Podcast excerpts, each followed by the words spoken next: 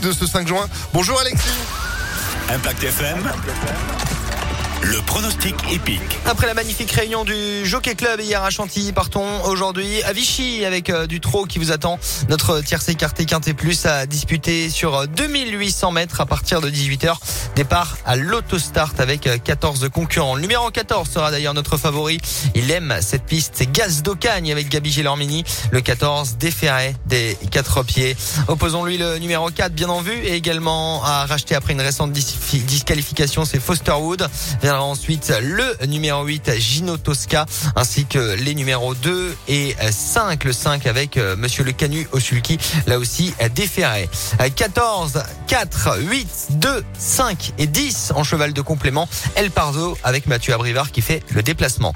14, 4, 8, 2, 5 et 10 pour euh, Vichy. Aujourd'hui 18h au trot. Euh, demain 18h toujours.